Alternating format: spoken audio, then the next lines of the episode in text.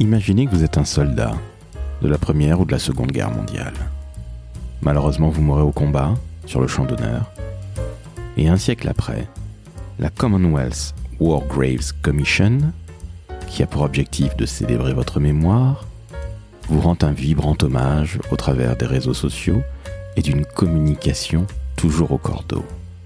Eh bien, c'est la mission de Pascal Wicaillot, le directeur marketing et communication de la Commonwealth War Graves Commission, la CWGC pour les intimes. Et cet épisode du décodeur de la communication est passionnant si vous aimez l'histoire comme moi ou comme Pascal Louis. Qui dit mémoire, qui dit histoire, dit aussi modernité. Et justement, Pascal Louis, avec son équipe, ont pour objectif, vous l'avez compris, de célébrer la mémoire de celles et ceux, ou plutôt ceux qui sont morts au champ d'honneur. Et je vous rassure, le digital et la modernité de 2023 sont là pour rappeler ceux qui se sont sacrifiés pour notre liberté. Alors oui, mon temps est un petit peu solennel, bien plus qu'à l'habitude, mais je dois vous l'avouer, je suis un passionné d'histoire, particulièrement de la Première Guerre mondiale. Alors j'ai pris énormément de plaisir à discuter avec Pascal Wicaillot, le dire marketing et com de la CWGC, et vous allez voir que même si on célèbre des morts d'il y a plus d'un siècle pour certains, eh bien on est aujourd'hui et toujours dans la modernité.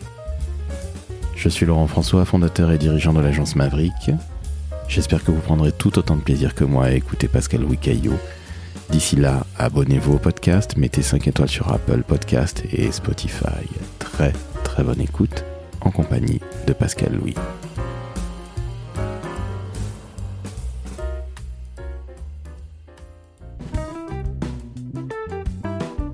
Le décodeur de la communication, un podcast de l'agence Maverick. Salut Pascal Louis. Bonjour Laurent, bonjour à tous. Comment ça va? Très heureux d'être d'être avec euh, Décodeur de la communication et avec toi aujourd'hui. Eh ben moi aussi, plaisir partagé. Alors déjà, comment est-ce que ça va Pascal Louis? Parce que tu as un mois de novembre qui est Euh, relativement je chaud. t'entends toujours très bien, tu le sais. On est bien d'accord. Pascal Louis, tu as un mois de novembre qui est toujours extrêmement chargé, donc on va essayer d'aller vite. Oui. Euh, Présente-nous déjà la Commonwealth War Grave Commission, parce que tu as un parcours assez étonnant. Tu as travaillé dans l'automobile, tu as tra- même travaillé dans la RH, tu vois, personne n'est parfait. Tu as travaillé également euh, dans une très belle entreprise avec laquelle euh, Maverick, mon agence, a travaillé, à savoir Blue Star Silicon. Bref, je ne pense pas que tu t'attendais à arriver un jour à la Commonwealth War Graves Commission. Explique-nous ce que c'est, ce que tu y fais. Tu en es directeur marketing et communication. Bref, on est tout oui. On te laisse te présenter, Pascal Louis, s'il te plaît. Avec plaisir. Alors, tu me dis que tout à l'heure que je ne m'attendais pas à arriver ici. Euh, je dirais oui et non, parce que j'ai euh, j'ai ça dans mes gènes euh, familiaux quand même. Mon grand-père était résistant dans le maquis du budget, dans l'Ain. Et euh, pour moi, c'est un modèle type. Et c'est vrai que euh, j'avais quelque part cette, euh, cette idée de la Deuxième Guerre mondiale, de, l'intérêt pour l'histoire, euh, de la commémoration des guerres, euh, via l'exemple de mon grand-père. Donc, quelque part, je n'ai fait que boucler la boucle deux générations après lui. Mais oui, c'est vrai. donc, je m'occupe de la communication du marketing avec mon équipe ici dans le, dans le nord de la France, de la Commonwealth Growth Commission. C'est un organisme qui a été créé en 1917, qui dépend du, du roi Charles actuellement, qui est notre parrain. Et c'est un organisme qui a pour, euh, pour ambition, pour mission, euh, de commémorer euh, l'ensemble des soldats du Commonwealth qui sont morts durant la Première et la Deuxième Guerre mondiale dans 150 pays, et en particulier dans la France. Et il y en a à peu près euh, 1,7 million qui sont morts durant les deux guerres mondiales dans le monde.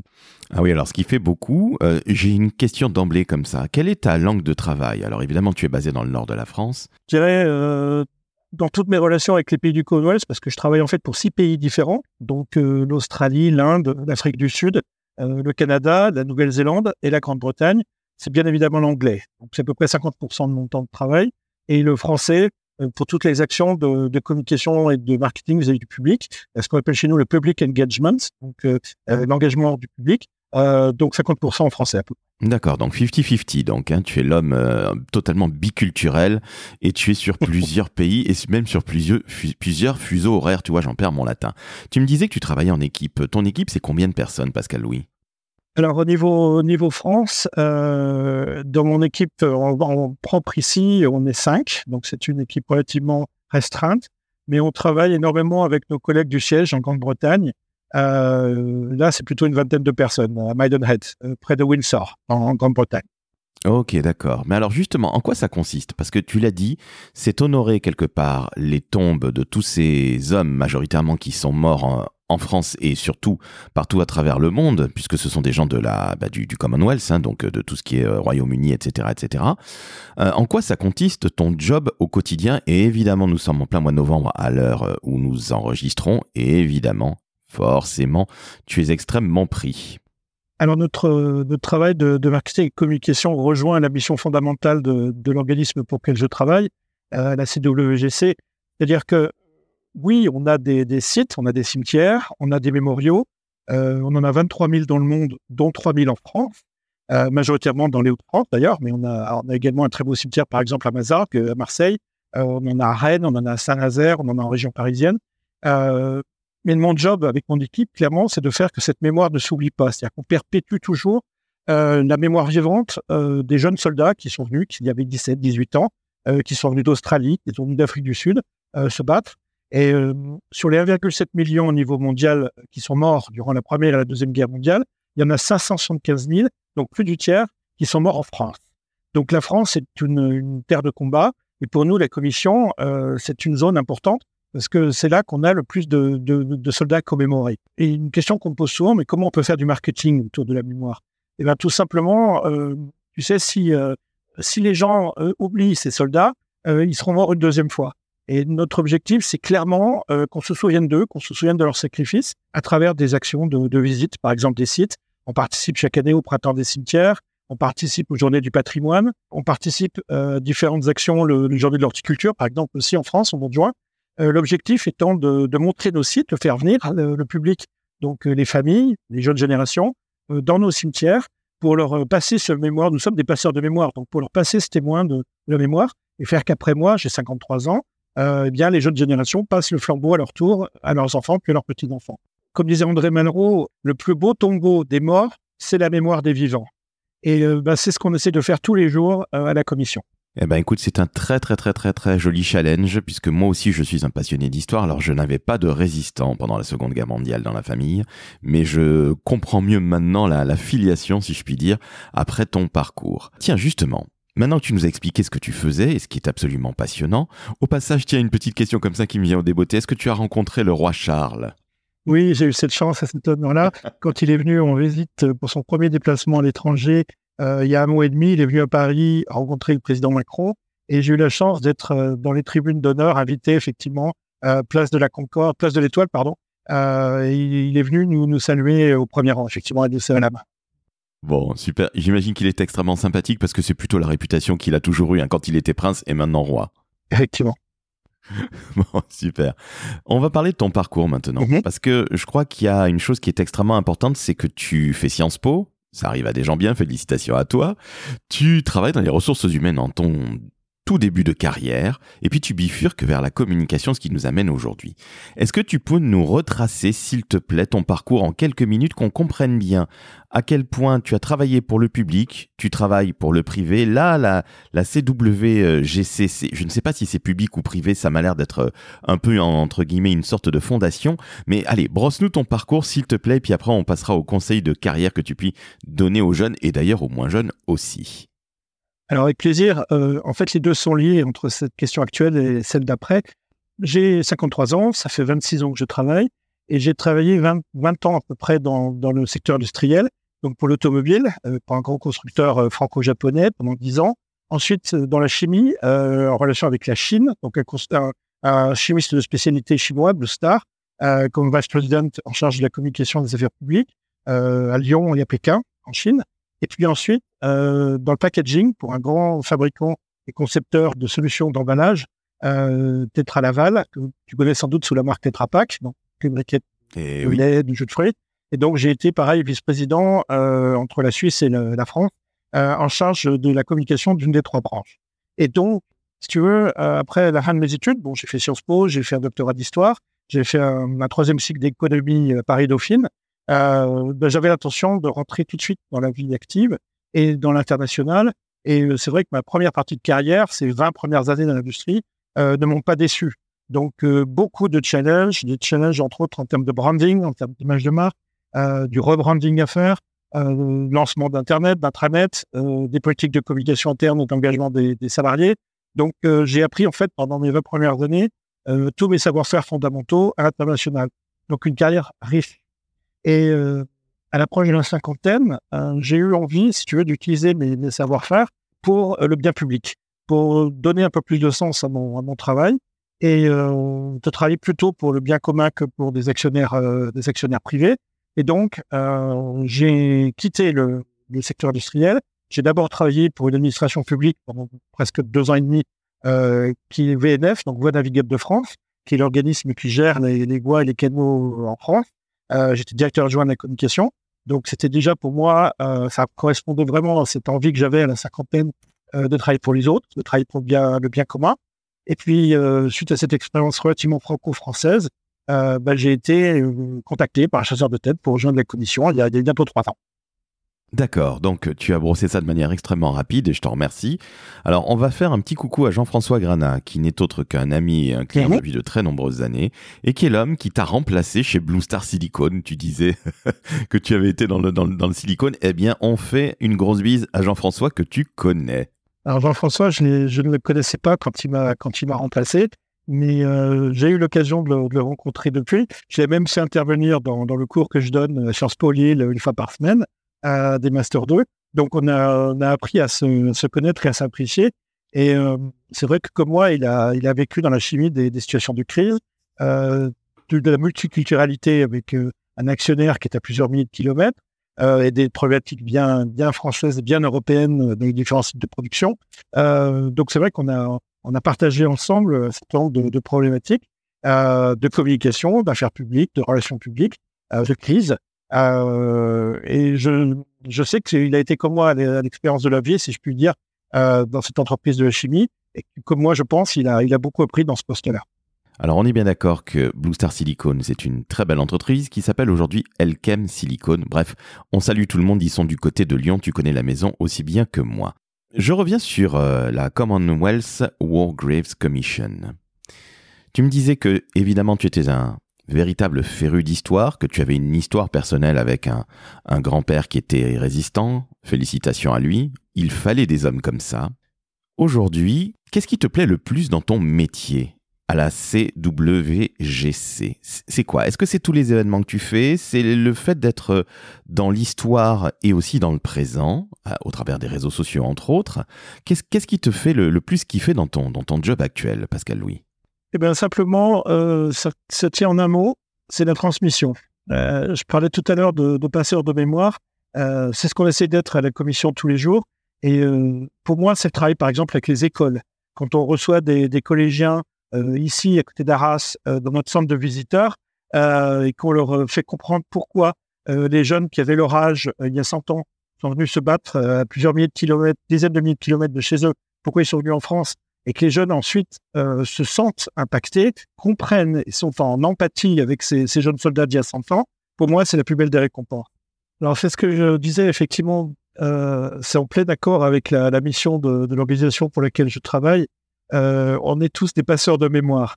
Et ce qui m'intéresse et me passionne au quotidien, ben, c'est d'avoir le sentiment que j'ai réussi à transmettre cette mémoire euh, par exemple, avec des écoles, quand on reçoit ici, dans notre centre visiteur euh, près d'Arras, des collégiens, classe, deux classes, euh, qu'on leur fait résumer, on leur raconte l'histoire des soldats du Commonwealth, on leur raconte l'histoire de la Première ou de la Deuxième Guerre mondiale, et qu'à la fin, ils nous posent des questions très, très directes, très ciblées, mais qui prouvent qu'ils sont rentrés dans le sujet, et que le fait que ces jeunes soldats qui avaient le même âge qu'eux, il y a 100 ans, soient venus mourir en France pour qu'ils soient libres, euh, quand je vois dans leurs yeux ou dans leurs questions qu'ils ont compris ce message, eh ben, je me suis dit clairement qu'on a réussi notre mission.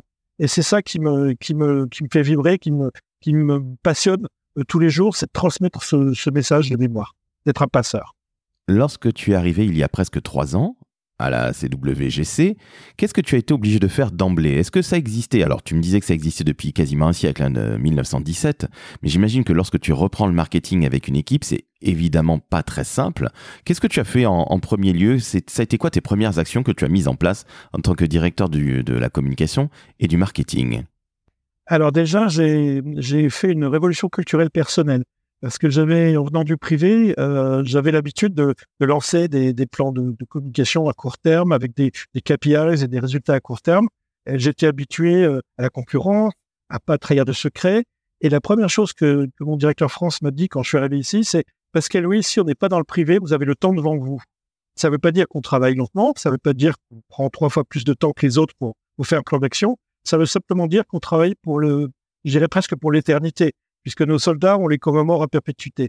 Donc, euh, la première chose que j'ai faite, c'est d'abord de bien connaître l'esprit de la commission, de savoir qu'on a été créé il y a 106 ans et que notre travail, ben, il se fait à perpétuité. Donc, de bien comprendre l'esprit qui, règne ici euh, et un peu le contexte de, ma mission.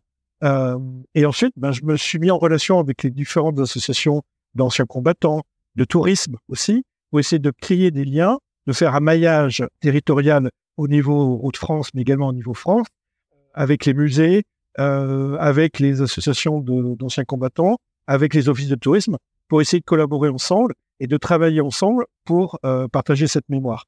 Donc ça a donné lieu à des plans de, marketing territorial, une révision de, de, la politique aussi de communication. Donc on a été plus vers le digital, on a ouvert une page Facebook France, euh, on a ouvert une page LinkedIn, et on essaie comme ça aussi d'attirer les, les, nouvelles générations avec des films également beaucoup plus donc, euh, l'objectif étant d'attirer à nous euh, une cible qui n'était pas habituelle, c'est-à-dire les jeunes générations. Alors justement, tu me disais que lorsque tu, euh, tu te baladais, que tu discutais avec des jeunes, ils te posaient plein de questions parce que en effet, ces jeunes s'aperçoivent que les, les, les, les, gens qui sont décédés pendant ces deux guerres mondiales, ils avaient à peu près leur âge, ce qui est extrêmement tragique. Mais justement, comment est-ce qu'ils réagissent, les gamins, si je puis dire, lorsque tu leur parles de, de, de, bah, de la CWGC et ce que tu fais? J'imagine qu'ils doivent se dire, euh, c'est très loin de nous, ou est-ce qu'à l'inverse, ils se disent, euh, oui, ça pourrait nous retomber dessus, avec l'actualité qui est vraiment pas très sympathique ces temps-ci ou, quelle est leur euh, quelle est leur réaction Tiens? Alors justement, on essaie, c'est tout à fait juste comme question. On essaie de rapprocher deux mondes, deux mondes qui ne sont pas antagonistes, mais qui sont très éloignés l'un de l'autre.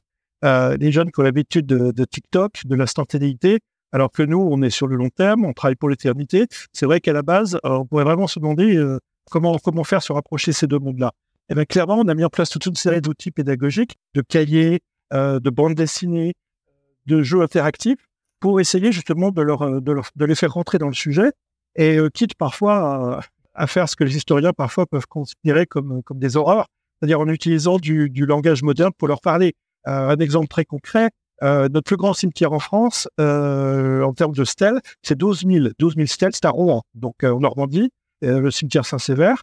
Et il y a par exemple plusieurs femmes qui sont enterrées du Commonwealth qui sont enterrées dans ce cimetière, dont une tenait une auberge de jeunesse euh, où aller voir euh, des soldats un coup euh, dans la journée. Et pour expliquer aux jeunes ce que c'était une auberge jeunesse, ce que c'était que ces, infirmières et, ces dames qui tenaient ce, lieu, euh, ben, je leur ai dit, ça c'est le, le Starbucks de l'époque. Euh, les, jeunes soldats qui avaient votre âge venaient boire un, coup en fin de journée quand ils avaient besoin de, trouver de, la, parole et de pouvoir s'épancher auprès de quelqu'un. Et donc, en utilisant des outils modernes de communication, en utilisant des mots parfois qui leur parlent, quitte à se faire critiquer parfois par certains historiens.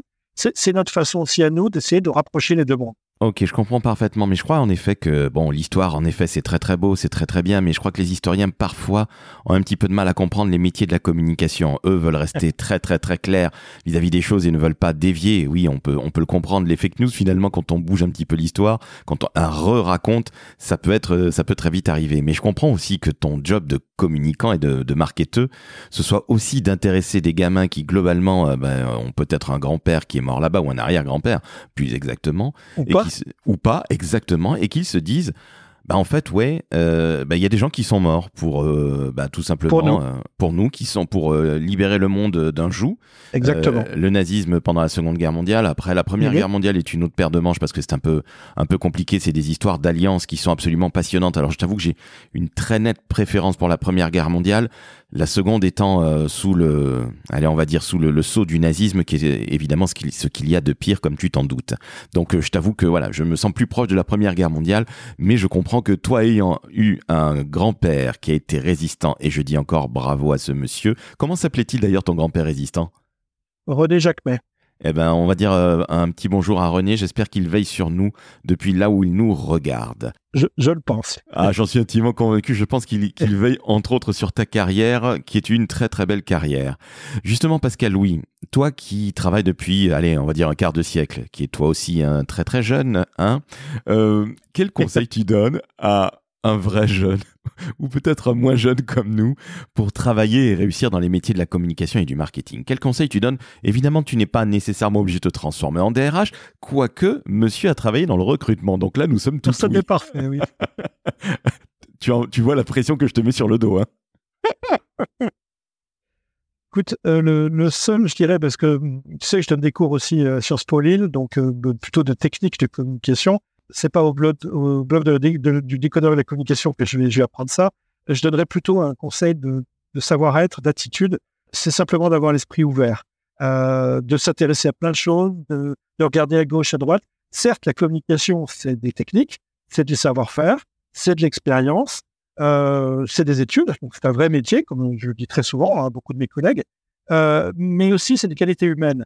Et les qualités humaines, euh, je dirais, c'est avoir l'esprit ouvert, avoir de l'empathie pour les situations, empathie pour le monde actuel, empathie pour les gens, bien évidemment. Et puis, ne, pas se borner, ne pas se fermer. C'est ce que je dis souvent. Si, si j'étais pas comme j'étais, j'aurais, sans doute fait un métier beaucoup plus technique, euh, dans les RH, dans la finance, bien sûr, en cliché, hein, on est bien d'accord. Mais euh, le principal, vraiment, le principal, la principale recommandation que je donnerais à tous ceux qui nous suivent derrière nous, nos enfants, nos petits-enfants, c'est d'avoir l'esprit ouvert, d'écouter, d'observer, de pas s'imiter, d'apprendre. Je pense que vraiment dans nos métiers, c'est vraiment la base de la base. On est bien d'accord, toi et moi, que c'est absolument fondamental. Qu'est-ce que tu retiens après un quart de siècle à travailler dans des secteurs majoritairement industriels, aujourd'hui dans l'histoire et tu l'as dit toi-même très justement, tu es au, service du bien commun aujourd'hui. Non seulement tu as travaillé à Épinay, tu nous as dit que tu avais travaillé en collectivité, tu es passé très très brièvement dessus, mais tu as bossé pour euh, Épinay-sur-Seine, donc tu étais directeur marketing territorial et attractivité et communication. Tu as travaillé aux voies navigables de France. Bon alors ça, je pense que les gens connaissent un petit peu moins, moins bien. Tu as dit ce que c'était. Bon, c'est grosso modo quand vous, euh, bah, bah, quand vous, quand vous, vous prenez un fleuve et puis que, vous le remontez avec euh, avec un bateau, si je puis dire. Euh, j'ai l'impression que chez toi, après 20 ans dans l'industrie, avec une très très forte présence de l'international, j'ai l'impression aujourd'hui que pour toi, Pascal Louis, l'intérêt général, l'intérêt commun, le sens commun font justement beaucoup plus sens qu'il y a quelques années. Est-ce que je me trompe?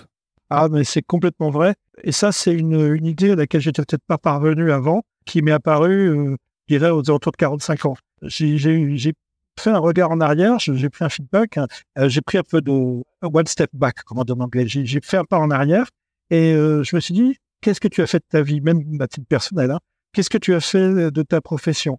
De quoi tu as envie pour les 20 ou 30 années à venir? Donc, euh, je me suis pris une pause dans ma carrière. D'ailleurs, j'ai fait, fait un grand tour de l'Estonie jusqu'à la Galice. donc, j'ai suivi les côtes pendant six mois euh, avec ma moitié. Et donc, euh, pendant ces six mois, j'ai réfléchi vraiment à ce qui m'intéressait, à ce de quoi j'avais envie dans les, années qui allaient, venir, que j'avais fait. Et donc, euh, j'en suis venu à l'idée effectivement que euh, la vie m'avait pas mal donné, donc j'avais envie de redonner un peu à la vie, tout simplement. Eh ben écoute, c'est tout à fait euh, à ton honneur, c'est tout à ton honneur et ça ne m'étonne absolument pas de toi. Je reviens sur le digital à la CWGC parce que euh, évidemment c'était pas très très simple d'emblée et tu as fait le tour euh, des popotes entre guillemets si je puis m'exprimer ainsi pour essayer de comprendre cette nouvelle mission qui était la tienne et qui est la tienne depuis bientôt trois ans je le rappelle. Le digital est destiné à attirer évidemment un public plus jeune, mais sur quels euh, réseaux sociaux vous communiquez? Tu disais que tu avais ouvert une page Facebook France, tu as parlé de TikTok. Alors, est-ce que vous, vous avez déjà euh, mis les pieds sur TikTok? Ou est-ce que vous êtes, tu m'as dit LinkedIn aussi, mais là encore une fois, LinkedIn c'est très corporate. C'est quoi toutes les communications digitales que vous faites à la, à la CWGC alors c'est tout à fait juste, c'est-à-dire qu'on a essayé d'utiliser l'outil digital pour parler aux jeunes générations. Comme quoi on peut parler de, jeunes qui sont morts il y a 100 ans, à l'âge de 17-18 ans, euh, avec des, médias de communication modernes et actuels. Non, on n'est pas encore, pour être clair, pour répondre à ta question sur TikTok, on n'est pas encore prêt à euh, l'organisation à aller sur TikTok. Donc ça se fera peut-être, mais pas pour l'instant. Par contre, euh, on a créé, par exemple, l'année dernière, euh, pour le mois du souvenir, donc le mois de novembre, qui est notre grand mois de, de commémoration d'activités partout dans le monde. on a créé un mur de la mémoire virtuelle. C'est-à-dire qu'on a incité via nos canaux sociaux, via une campagne sur Facebook et sur Twitter, tous les, personnes dans tous les pays du monde à poster sur notre mur digital une photo, une phrase, un poème, une pensée qui était liée à la mémoire et la façon dont cette personne commémorait. Comment elle mettait avec des mots et des actions ce sentiment plutôt vague de commémoration. Donc, de façon très concrète. Donc, on a fait un mur digital qu'on a laissé tout le mois de novembre et qui a eu des milliers de contributions du monde entier, donc dans différentes langues, avec des photos, avec des poèmes. On a des personnes célèbres, aussi des acteurs célèbres, par exemple, qui ont mis un message. Euh, L'objectif étant d'avoir une action interactive et participative autour de la mémoire. Une autre chose qu'on fait aussi, par exemple, c'est qu'on incite euh, nos visiteurs, euh, quand ils viennent sur nos sites, systématiquement à laisser un message euh, sur notre portail. On vient de lancer il y a trois semaines euh, Forevermore, qui est un nouveau portail très interactif de mémoire, euh, et chaque fois qu'on a un visiteur euh, physique dans un de nos sites, on lui dit, mais mettez un message sur, sur Forevermore. Après votre visite, pareil, on a depuis trois semaines, depuis le lancement il y a trois semaines, on a plus de 500 contributions, majoritairement anglo-saxonnes, mais il y a quelques françaises aussi, sur, ce, sur ce portail Forevermore. Et l'objectif étant que chacun s'exprime, chacun s'approprie comment lui ou elle vit l'idée de, de mémoire et de commémoration. Donc l'idée, c'est vraiment d'utiliser les outils contemporains pour véhiculer cette idée éternelle. Ok, très bien. Mais écoute, c'est là-dessus qu'on va se quitter sur cette euh, volonté de commémorer ceux qui sont partis à l'âge de 18, 19, 20 ans. Parce que c'était que des jeunes, hein. c'était vraiment des quadras ou des quinquas qui allaient à la guerre. Hein. Il faut le rappeler pour les plus jeunes auditeurs qui nous écoutent. Et je crois en effet que c'est une très, très, très, très belle mission qui t'attend encore. Alors, euh, je vais pas dire que éternellement, parce que malheureusement, nous ne sommes ni toi ni moi éternels. Fort heureusement d'ailleurs.